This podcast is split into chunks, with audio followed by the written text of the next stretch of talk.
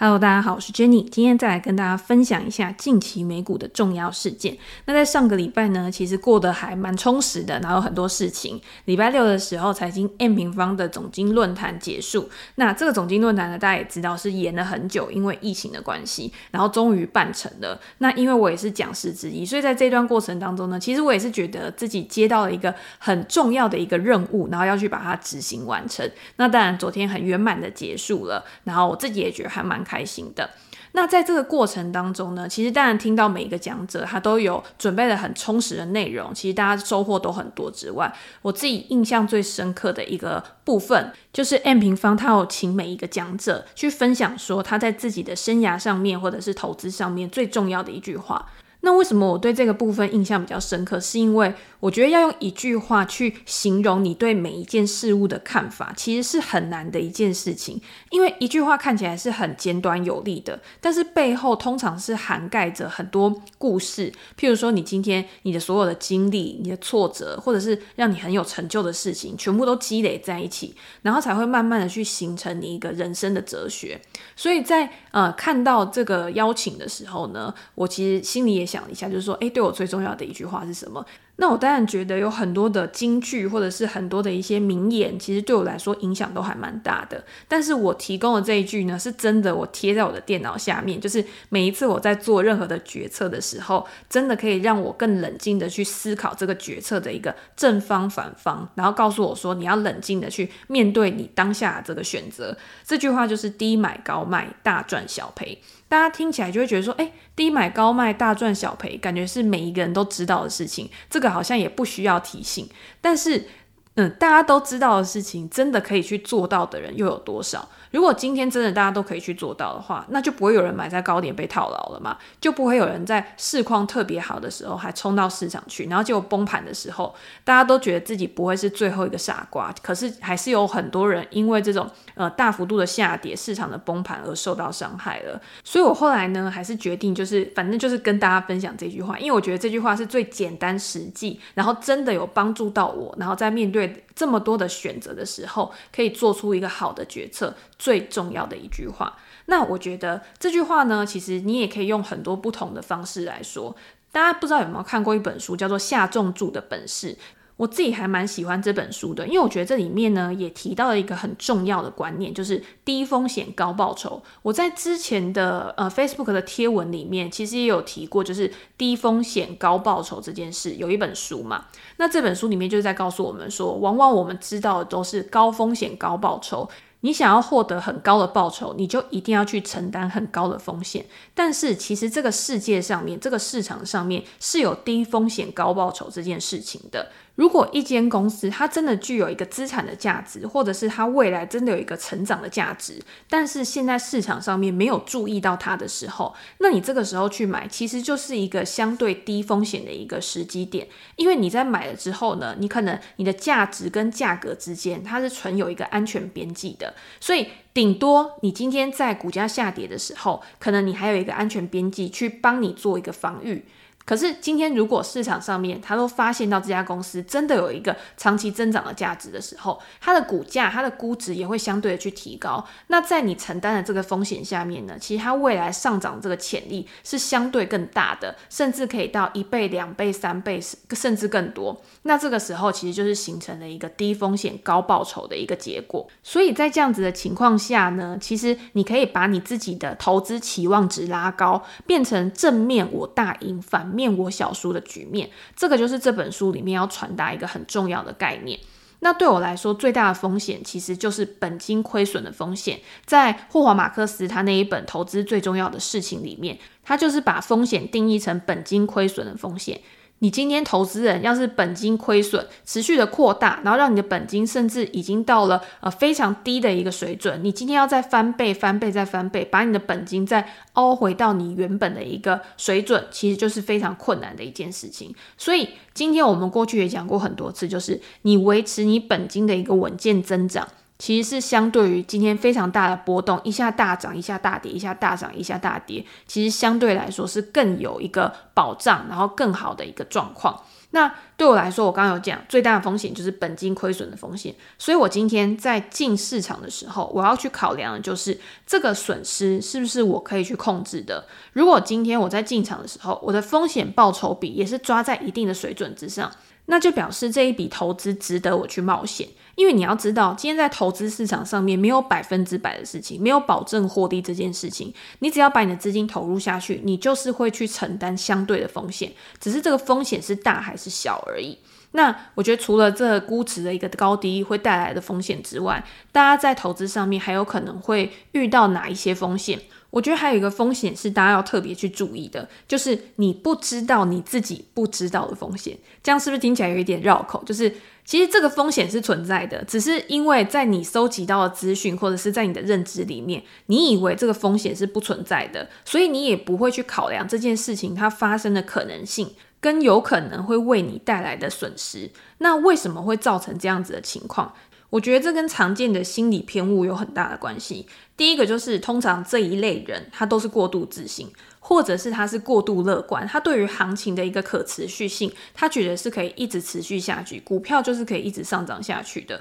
所以这个时候呢，他也会衍生出一个从众心理，就是当市场上面的人他都在做什么事情的时候，他也会跟那些人做一样的事情。但是你今天如果只会跟着别人走，你觉得别人在做什么，然后你就跟着做什么，你没有一个独立思考的能力的话，那往往在行情变化或者是行情波动的时候，你也会受到损失。我所以我觉得，基本上你有没有一套专属于你自己的一个操作方式、投资策略，我觉得是非常重要的一件事情。那当然，我以前也常常跟大家讲说，如果你今天是一个完全的新手，我觉得新手最好的方式就是从模仿开始。你可以借由看投资的书籍，然后去看别人怎么样去操作的，成功的投资者他是怎么样去训练他自己的，然后来帮助你可以更好的、更快的去进入这个情况。但是你如果今天只是一味的模仿，但是你没有在这个经验当中去学习，你没有在你每一次的投资之后，你都去检讨反馈说，诶，我在这一笔投资上面我做对。什么？我在这笔投资上面我亏钱了，那我做错的东西是什么？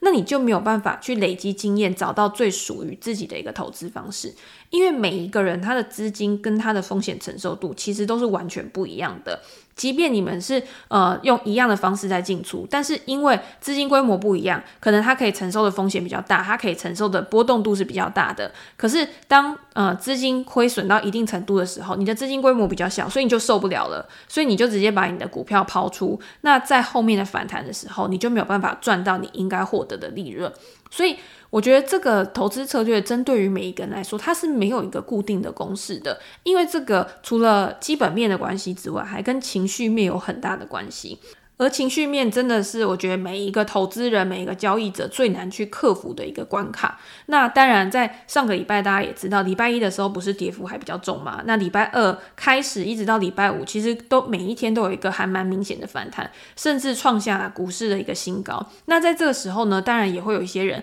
他会去看我过去的一些文章，他就会觉得说，哎，你在礼拜一的时候，你可能比较偏向就是比较保守，然后比较看空这个市场。那到后面呢，你到底有没有一个想法的改变。那我在每一篇的贴文，其实我也不是想去讲什么，我就跟大家讲说，我就是一个比较贴盘的人，然后我就是依照当下的一个情况，然后去告诉大家说我自己的看法。那这个看法呢，不见得是可以去符合每一个人的。那如果今天呃大家有看我的文章的话，在礼拜一的时候，我确实是转趋比较保守。可是我把一些资金做减码之后，在礼拜二、礼拜三开始，我都有开始陆续的去加码。那这个就是一个比较弹性的一个操作配置嘛。那包括在我的文章里面，甚至在我的 Facebook 贴文里面，我都有跟大家讲说，如果今天你去看 S M P 五百指数的话，其实过去达到季线，第二天都会有一个很明显的反弹。那这个时候呢，就代表趋势是在一个延续当中。那这个时候，你如果已经对这个市场又开始有一个比较好的一个正面的看法的话，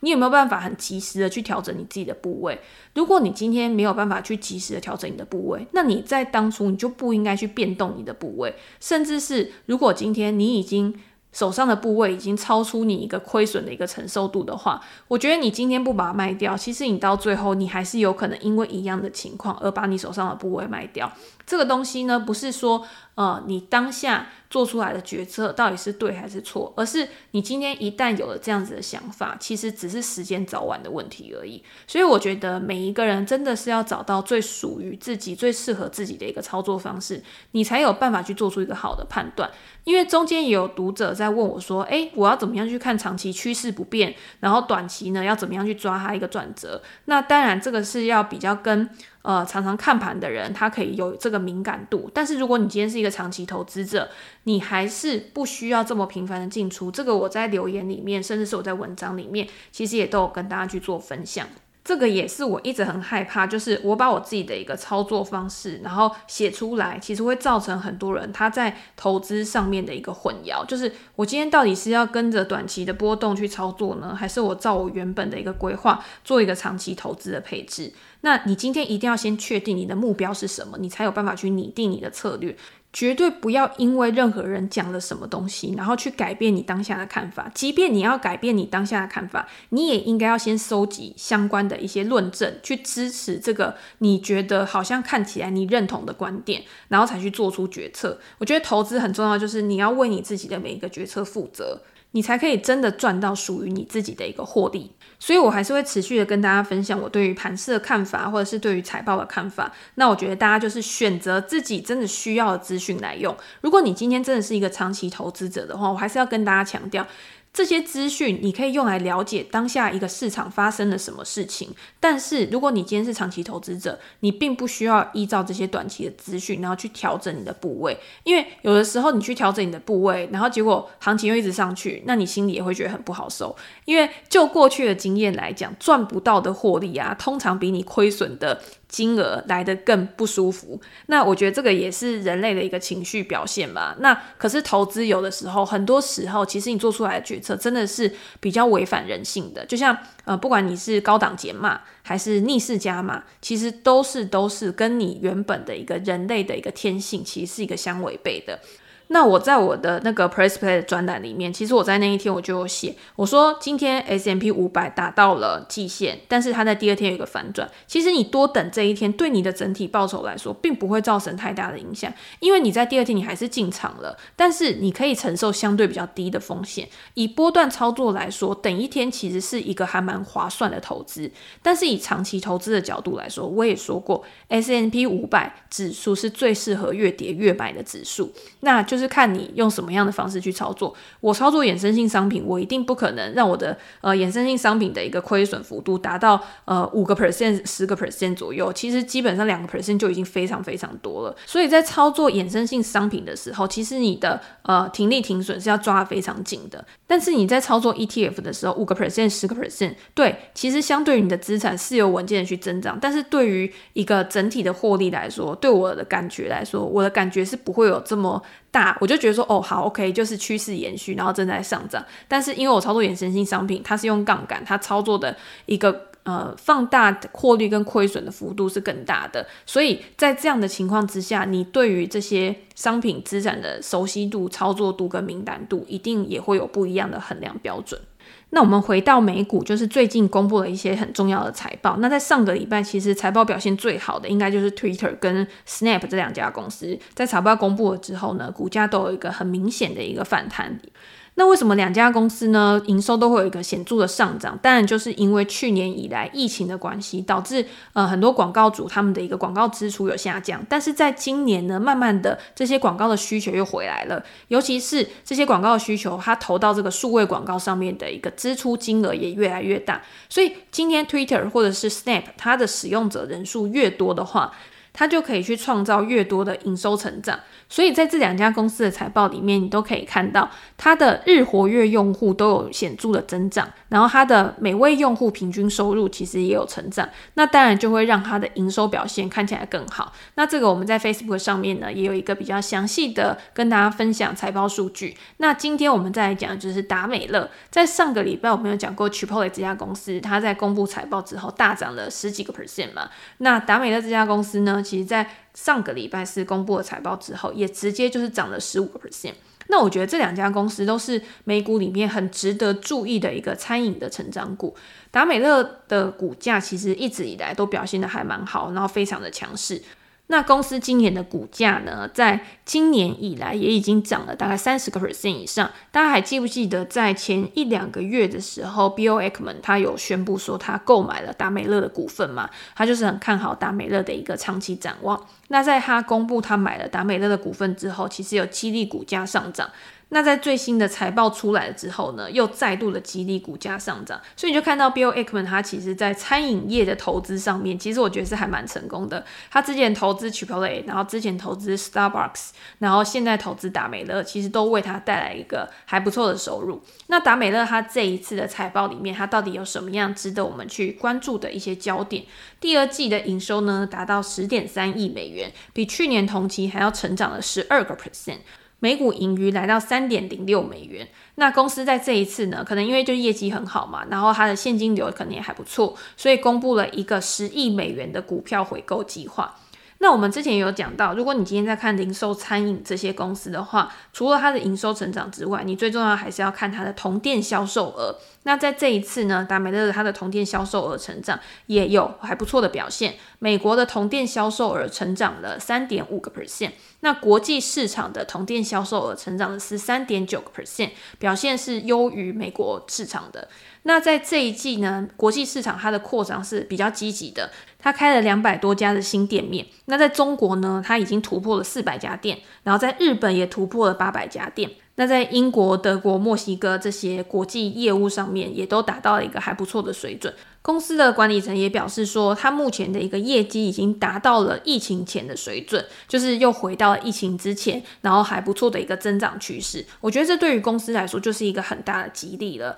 那达美乐这家公司，大家会觉得说它就是一个披萨店嘛？为什么它可以有一个这么大的涨幅？就像 Chipotle，诶，我就是一个卖卷饼的，那我为什么会有一个这么大的涨幅？我觉得很重要的一个关键就是达美乐它是很早就是运用科技的力量去帮助它自己的一个营运，然后有一个更好的一个效率，然后让它的营收呢可以有一个更显著的增长。像他在疫情的时候，他其实也做了一个像车道取餐啊，然后完全是零接触的一个取餐服务，在两分钟之内，如果你是用电话 App 订餐的话，其实在两分钟之内你就可以去拿到你要的餐点，然后或者是他会透过 GPS 的定位，然后去让他的一个送餐的一个司机，然后可以更好去掌握他的一个送餐的路线，然后也更好去掌握说，诶，我餐点从预定然后到到达顾客手上的时间。但他不要觉得说这样只是在增加顾客的满意度，我觉得增加顾客服务的一个体验度是很重要，但是更重要的是他在对内的时候，他可以更好的去掌握他的这些资源，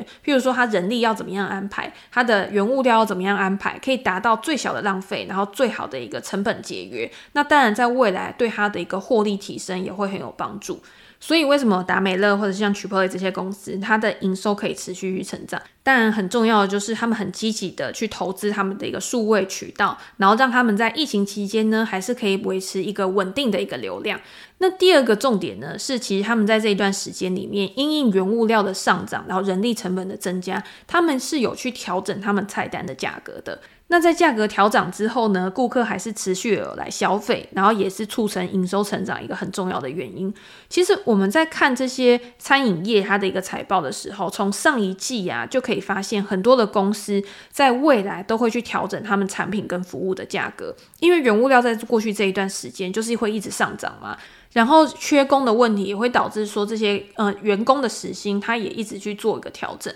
那在这样子的情况之下呢，公司要维持它的一个获利能力，它这些价格呢，当然就会去做一个相应的调整，把它转嫁到消费者上面。也是因为这样子呢，所以才导致物价有一个上涨的状况。那目前看起来，其实很多原物料它都开始已经有一个拉回整理的一个情况。所以你今天要重现像之前那样子有一个飙涨的状况，我觉得是不太可能啦。但是这些日常生活消费呢，其实价格已经调涨了之后，我们也知道，其实它要再往下降的几率也是不太可能，所以价格就是会一直缓步的一个上涨，这个就是一个既定的趋势。那餐饮服务业的好处是，因为在解封之后，大家对于外食的需求是增加的，所以即便它调涨价格之后，你会看到对于财报的一个影响其实并没有到那么大。可是你今天换到其他家公司，它的股价表现在财报公布之后，可能就没有那么好。我们举一个例子，就是上个礼拜有一个日用品公司金百利克拉克，它也公布了它的财报。它的财报这一次营收大概是四十七点二亿美元，年增了大概二点四个 percent 左右，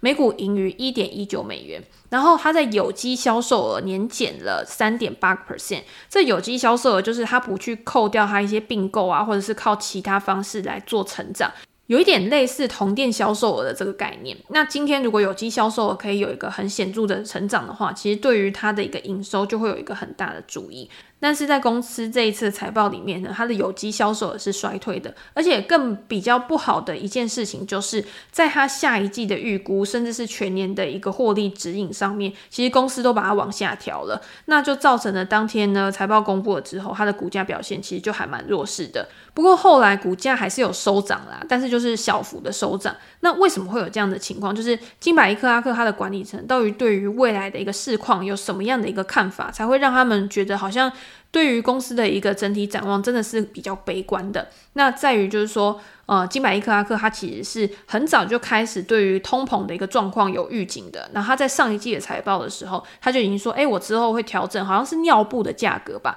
就是先从一些日常生活的消费开始去调整它的价格，去因应说它的一个获利能力的一个维持。那你有可能会想说，诶，我现在原物料的价格也已经下来了，那照道理来说，对于公司的一个未来的财报，应该是会有帮助才对。那为什么公司还会这么悲观？那另外一个原因呢，就是公司在这一次的财报里面，他们已经有发现，对于这个卫生纸的销量呢，其实已经有下滑了十五个 percent。你就知道，可能大家之前在疫情的时候囤了太多卫生纸啊，或者是一些日用品了，就在解封了之后呢，就开始，诶，我不需要买那么多卫生纸了，然后对于卫生纸这个需求就下降了。那到未来呢，就是这两相去抵消之下呢，也会去影响到公司的一个营收表现嘛。那另外一家还有一个惠而浦，它就是卖电器类的。那它其实也有说它去调整了它的价格。问题你也知道，我们在疫情的时候，其实你买的最多的是什么？一定就是日用品跟电器，家里该换的都把它换一换。所以也是一样，就是即便你调整了价格之后，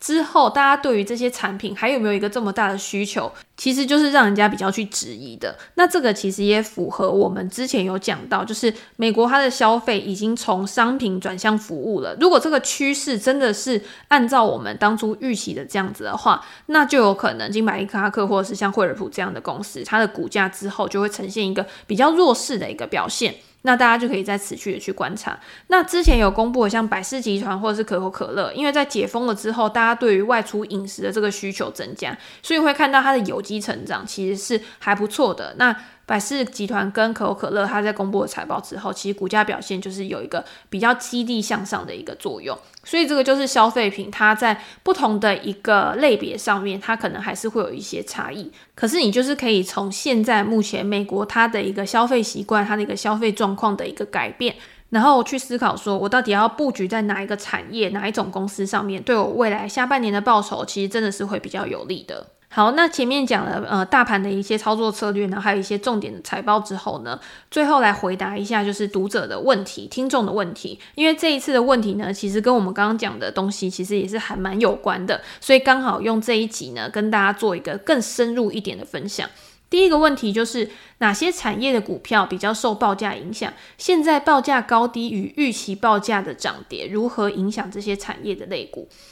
那再回答这个问题呢，我觉得景气循环类股受到报价的影响一定是更大的，因为他们是属于最上游的嘛。比如说原物料类股，就是金属的价格变化会去影响可能开采商的一个股价，那油价的变化当然也会去影响能源股的股价，他们对这个价格变化的敏感度是更高的，所以对于这个价格的一个涨跌，它的一个股价变动一定也是更大的。那另外呢，我觉得半导体类股也是属于景气循环的一种，所以在这个类股上面呢，我也觉得它受到报价的影响也会比较大。那你当然说现在的报价跟预期的报价涨跌，股价本来就就是在反映我们对于未来的一个预期。那报价呢，其实是由供需去组成，然后造成的嘛。所以今天大家对于未来的一个供需状况会去影响到它的报价，然后才会去影响到这些公司它的一个股价表现。可是你今天要说其他的股票不受到报价的影响吗？其实我觉得也不是，只是你要看这个价格的变化，它去传导到那个产业的速度有多快。有可能它只是比较后面，就是比较滞后在反应而已。比如说木材成本的涨价、铁矿砂的涨价，对于房屋的建造成本就会有影响嘛？那你今天是不是就会去影响到这个建筑业它未来的一个获利表现？那如果今天在做建筑啊，建商他没有办法去调整它的房价，然后去因应这个成本的上升的话，那它的利润率一定会慢慢的被压缩。那到最后影响的一定也是这些公司它股票的一个价格。那我们刚刚讲的，譬如说像餐饮啊、日用品也是一样，原物料的价格它也会去影响到他们的一个财报表现。但是你从另外一个角度去想，就是。你今天这些公司它有没有定价权？就是它有没有一个竞争优势，去可以把这些成本的提升转移到消费者的身上，甚至是在这个生产的过程当中，中间可能有很多供应商或者是其他的一些参与者，他可以把这些上升的成本，至少让更多的成本是由别人去承担的，而不是由他自己这家公司去承担的。所以我觉得有没有定价权也是很重要的一件事情。所以让这个报价的一个高低呢，去影响到这家公司股价的一个影响力，有可能就会因此受到影响。所以你今天在研究一家公司的时候，其实你不能只研究这家公司而已，你一定是要把它的上下游的结构都要去调整，以及这个产业它提供的产品跟服务的一个供需状况，它的变化是怎么样，你也都要一并去了解，做一个比较全盘的一个分析跟调查，你才可以得出一个比较好的结论。所以不是单看说哦，我今天报价涨跌，然后就是它影响的一定是它第一个接触到的那个厂商，可是慢慢的在传导到下面的时候，有可能这个效力呢，到底是慢慢的去增长，还是慢慢的减退？然后对这些公司的股价造成的影响呢，也有可能是更大，或者是更小。那第二个问题就是折现率到合理股价的推断到底是怎么样去运行的？那我们在对公司去估值的时候，当然就是有几种方法嘛。我觉得最简单就是你可能用本益比去估啊，你可能用 PB 啊，或者是 PS ratio 去估这些公司到底现在是不是在一个合理的价格。你可能跟它过去的一个记录相比，或者是跟同产业中的其他公司去相比，你得出一个呃相对的一个评估，然后去知道说现在目前的股价它到底是处于一个低估估值，然后合理的估值，还是一个高估值。那另外一个方法呢，就是你可以采用自由现金流折现法，然后去折算出一个合理的股价嘛。那我自己认为，如果你今天要用现金流折现法的话，其实这个方法比较适合用在稳健成长的股票上面。就是今天它可能是有一段的一个历史营运的记录，然后你可以去计算合理股价的时候，它的可信度也会是更高的。因为你今天如果是去计算一家它的呃盈余波动、现金流波动是非常大的一个公司的话，我觉得一家盈余可预测性很低的公司啊，它在使用现金流量折现法的时候，其实你折现出来这个值呢，没有什么参考的一个价值啊，就是没有什么意义，因为有可能你去给它的这些参数呢，其实到最后。根本就跟你想的完全不是同一个样子，或者是完全跟你预设的一个趋势是相反的。所以我觉得，如果你今天要用自由现金流折现法的话，其实最好是去找那种稳健成长的公司。那在计算折现值的时候呢，你考虑的参数当然是包括了你对于这家公司它未来几年的一个成长率。如果这家公司它的营收可预测性是很高的，盈余可预测性是很高的，那你就可以采用过去几年的一个平均值，或者是你对于这个产业的前景你是怎么看的？市场的规模到底有多大？甚至是很多网站，它会提供一些分析师的预测，对于未来几年的一个公司的成长率，它可能会提供一些数字，然后你可以拿来用。那第二个呢，当然就是折现率嘛，就是。这个折现率呢，简单来讲就是你今天想要投资在这家公司上面的时候，你想要获得的必要报酬率。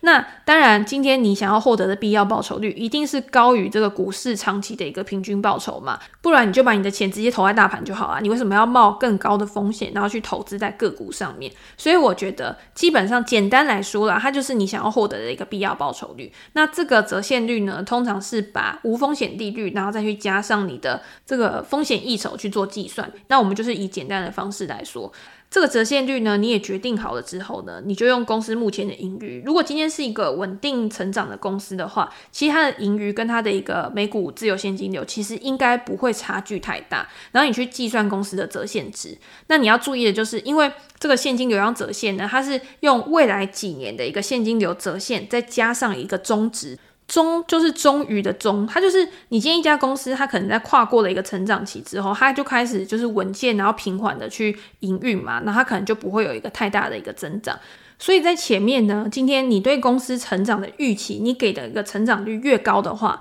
你的折现值就会越高，然后你给公司的一个合理价值就会越高。但是如果你今天你的成长率给的比较保守，给的比较低的话，那你这家公司你给的。合理价格，它当然就会越低嘛。那另外一个就是你的折现值，今天你的折现率越高的话，那你今天计算出来的估值就会越低。那你今天你的折现率给的越低的话，那你的估值就会变高。这个数字呢，其实差一点点就还蛮大的。那之前呢，大家也知道，就是为什么之前殖利率上升的时候，成长股会有一个这么大的估值回调，其实大概也是这样子的一个概念。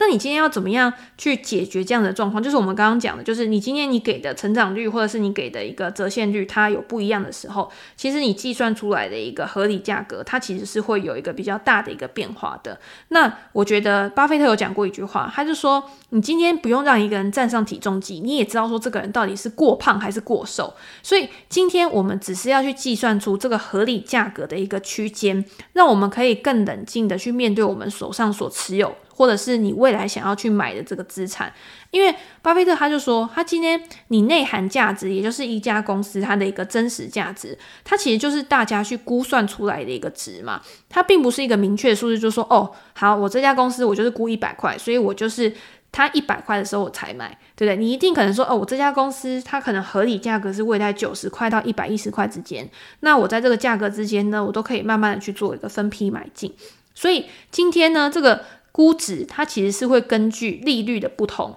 然后根据你所收集到的资讯，然后你对这家公司做出来的评估，它未来的一个现金流去做一个计算的。即便是巴菲特跟蒙格，他们有可能对一家公司估出来的一个价值，都有可能会有一点点不一样。那我再举另外一个例子，就是写《安全边际》的那个作者，就是价值投资大师塞斯·卡拉曼，他也说过，他说很多投资人他都试图说，在一个不精确的世界里面寻找精确，就是他希望在买入一家公司的股票的时候，给他一个很明确的一个价值。然后告诉你说，这家公司我就是要在什么样的价格去买进，但是你在评估任何的公司的时候，绝对不可能会有一个完全精确的一个判定。就是告诉你说，你在做这个估值的时候，其实是在这个过程里面，可以让你更理性的去面对你持有的资产，提高你的正确性，去降低你失败的几率。我觉得这个是我认为估值对我来说，或者是我不知道对大家来说是不是最重要的一件事情，而不是我一定是要明确的去计算说。一个公司它的价值到底在哪边？我只要知道它现在到底是过于高估还是过于低估，我其实就可以去做出我的一个相对应的一个判断。那最后一个问题呢，就是说，嗯，他说我曾经说过，就是我看 EPS 比较多，就是每股盈余，然后不是看营收。那他想知道为什么，然后中间的差异是什么？那我这边要先澄清一下，就是我应该没有说过我看 EPS 比较多。或者是我可能曾经在某个场合，可能针对我刚好在讲的那个主题，可能有讲。但是我觉得这个是要看你到底是要投资什么样的公司，去决定说你到底要最看重的指标是哪一个。那对于高成长股来说的话，你今天你没有办法去看盈余。EPS 为什么？是因为这些公司基本上它都是还没有获利的公司，所以在看高成长股的时候，其实我是更重视营收成长率的，所以这个时候我就会去看营收，因为营收成长的重要性一定是高于美股盈余的嘛，因为它没有获利嘛。公司把它的钱呢，因为它在早期的阶段，所以他把他的钱都拿去做一些更积极的投资。你会看到，即便这些公司它可能毛利很高，因为通常高成长股它都是软体股嘛，它毛利很高，可是，在扣除它的管理费用，在扣除它的行销费用、其他费用之后，它其实就是没有剩下其他额外的钱了。所以今天呢，你在看的时候，我通常还会再加入一个指标，就是这家公司的一个负债状况，它的负债比会不会太高？他的现金充不充裕？就是有没有办法去支持他的一个扩展？然后去了解说这家公司到底安不安全？如果今天它的一个负债比 OK，然后它的营收成长也还在一个呃成长的轨道上面的话，我就会觉得哦，这家公司是可以买的。然后我再搭配一个形态面来做一个进出场的判断。那当然，这个也不是完全没有风险的，因为很多高成长股，它可能你现在看起来它是维持在一个高成长的一个趋势上，但是公司在财报的时候，它可能突然给你一个爆炸式的消息，可能它这一季的成长突然趋缓，或者是管理层突然对下一季的预期，然后转趋比较保守的时候，那这个时候呢，这些股价的估值呢，就会有一个大幅回调的状况。所以这个就是投资成长股最大的一个风险。那什么时候会更看看重 EPS 每股盈余？就是我们刚在讲，我们今天要用现金流折现法的时候会挑的公司，像这种稳健成长的公司，然后成熟的公司，在产业中占有一定领导地位的公司，譬如说我们刚刚讲的达美乐或者是金百利克阿克这些公司，那我就会更看重他们的一个每股盈余。为什么呢？是因为如果你今天是去看这些公司的营收成长的话，其实你完全是找不到任何激情的点的，就是完全是挑不起你的兴趣的。但是如果今天他是想要一个稳健报酬的投资人，甚至有一些稳健成长股，它是可以配发比较好的一个股息，然后还有一个比较吸引人的值利率的时候，那就可以考量这些公司。那当然它的盈余就会很重要嘛，因为盈余就是它股息的一个很重要的一个来源。那今天这些公司呢，你会看到它的营收没有什么太大的亮点，然后过去的获利都是稳定增长的状况。可是如果今天突然有一个大幅度的变化的时候，你一定要去找到它的原因是在哪边。譬如说，它是不是有一次性的获利，或者是一次性的损失，或者是它的营收有大幅度的下滑，或者是它的成本突然有显著的提升，然后造成公司的一个每股盈余有一个重大的改变的话，那你就要借由这样的资讯去找原因，然后去判定说这家公公司到底是不是出现问题了。所以我觉得还是老话一句啦，就是你针对你所选择的公司，然后去做出不一样的评估方式。那我觉得没有说投资成高成长股就一定是最好的，那也没有说呃你今天你投资稳健成长股就一定不好，然后觉得股价好像没有什么吸引人的地方，估值拉升的过程当中好像没有那种特别让人家可能什么好几倍那样子。可是如果以一个长线的一个趋势来看的话，美股中有很多的稳健成长股，然后日常的一些消费类股，它长时间的股价其实它的表现也是很好，也是为投资人带来很不错的报酬的。所以我觉得大家还是要认清楚自己的一个投资目标，然后做好评估，帮自己的资产呢做一个稳健的一个增长，然后为你带来一个更好的一个报酬率。那今天就先分享到这边，然后下次见，拜拜。